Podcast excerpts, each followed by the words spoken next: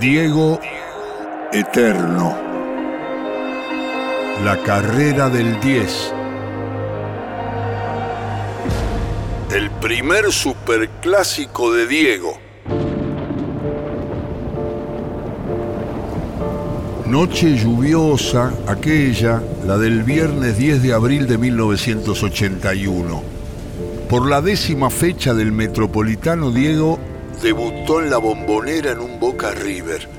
Partido muy especial, repleto de protagonistas ilustres. Fueron 90 minutos con superpoblación de próceres. Encabezaron la lista los mundialistas del 78, Filiol, Pasarela, Tarantini, Alonso, Kempes, Houseman.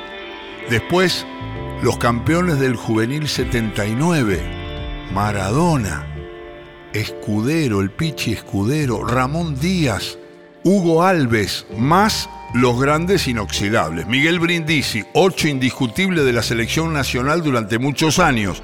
Agustín Mario Cejas, dueño del arco del equipo de José histórico de Racing. Y el Puma Morete, goleador millonario del campeón de 1975 con la conducción de la Bruna. Y conduciendo justamente a los dos equipos nada menos que dos símbolos importantísimos de la historia de los dos equipos. Silvio Marzolini, el técnico de Boca, y la cara de River, Ángel Amadeo Labruna. El Genei se jugó con Carlos Rodríguez, Pernía, Ruggeri, Mouso y Córdoba. Brindisi, Krasowski, Benítez.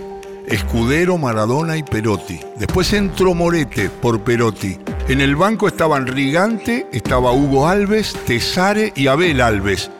Los once del Millo fueron Filiol, Saporiti, después entró Héctor López, Pavoni, Pasarela y Tarantini. Uh.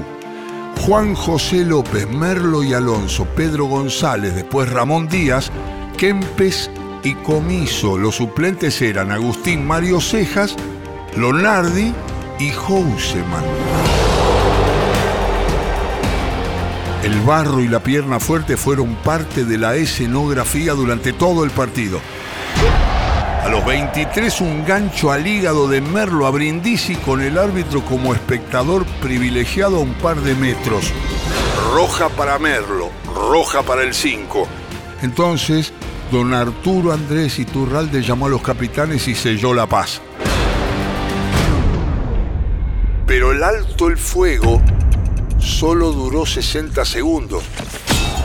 Cruce fuerte de escudero y quedaron 10 con 10.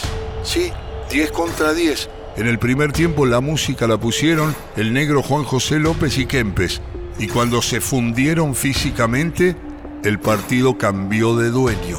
A los 10 minutos del complemento, la primera genialidad de Diego construyó el primer gol de Brindisi y a partir de ese momento el superclásico tuvo otro destino.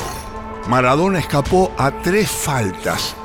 Pavoni lo cruzaba el negro López y Pasarela. Tocó para Perotti. Devolución a Diego, mano a mano con Filiol. El disparo del 10 fue rechazado por el pato, pero la pelota buscó a Brindisi con todo el arco a su disposición. Brindisi decretó el 1 a 0. Cinco minutos después, Pavoni se equivocó de camiseta en un pase y le dejó la pelota mansita a Perotti. El 11 habilitó a Brindisi su remate contra el palo izquierdo de Filiol, modificó el cartel. Boca 2, River 0. La obra de arte apareció a los 23 minutos. Diego recibió el centro de Córdoba, en una jugada en la que el marcador se empilchó de puntero derecho. El 10 amagó ante Filiol, nuevo engaño cuando Tarantini se paró en la raya y con un toque suave la puso junto al palo izquierdo. Cuando solo restaba la última pincelada, Víctor Hugo Morales por Radio El Mundo incorporó un dato inédito para el relato futbolero en la radiofonía argentina. Una voz que se involucraba con la belleza pedía final feliz para la película y ta ta ta ta que sea que sea se convirtió en realidad. Qué bien, qué bien, qué bien Córdoba. Arranca con todo por derecha y atrás viene Maradona para el tercero. Siempre Córdoba. Se frena, se demora. Permite que se acomode River. Viene para Maradona. La domina cara a cara. Escapa. Ta, ta, ta, ta, ta, ta, ta, ta, ta, que sea, que sea, que sea. Gol, gol, gol, gol, gol, gol, gol, gol, gol,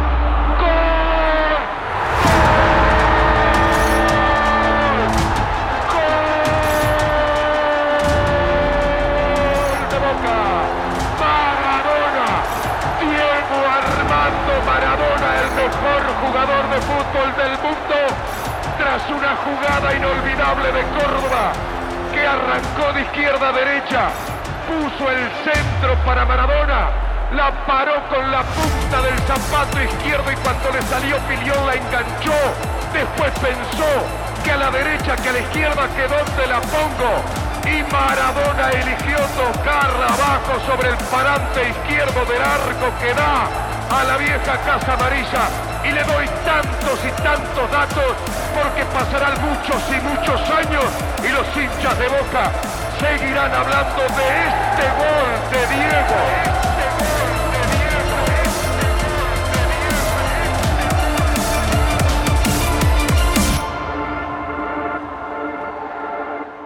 Para los hinchas de River el presente tomaba algunos retazos del pasado. Esas eran imágenes muy similares al gol que Diego le marcó al Pato un año antes en el Monumental, en la victoria del bicho 2 a 0, cuando el arquero declaró, me hizo pasar de largo como un colectivo. Con semejante ventaja bajo el brazo en los últimos 20 minutos, todo fue del local. El espacio que Merlo había dejado sin dueño en la primera mitad se agigantó en el segundo tiempo cuando la cancha barrosa ya se había comido las piernas de los obligados al sacrificio ante la ausencia de Mostaza. Boca sumaba 8 victorias, 2 empates, 24 goles a favor y 9 en contra. Líder con buen semblante y 18 puntos. Por entonces Brindisi era el goleador del torneo con 10 gritos.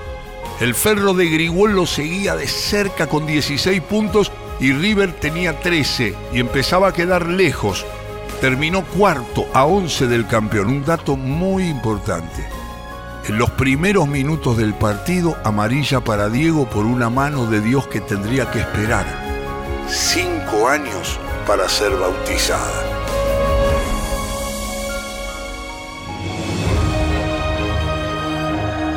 Diego eterno. La carrera del 10.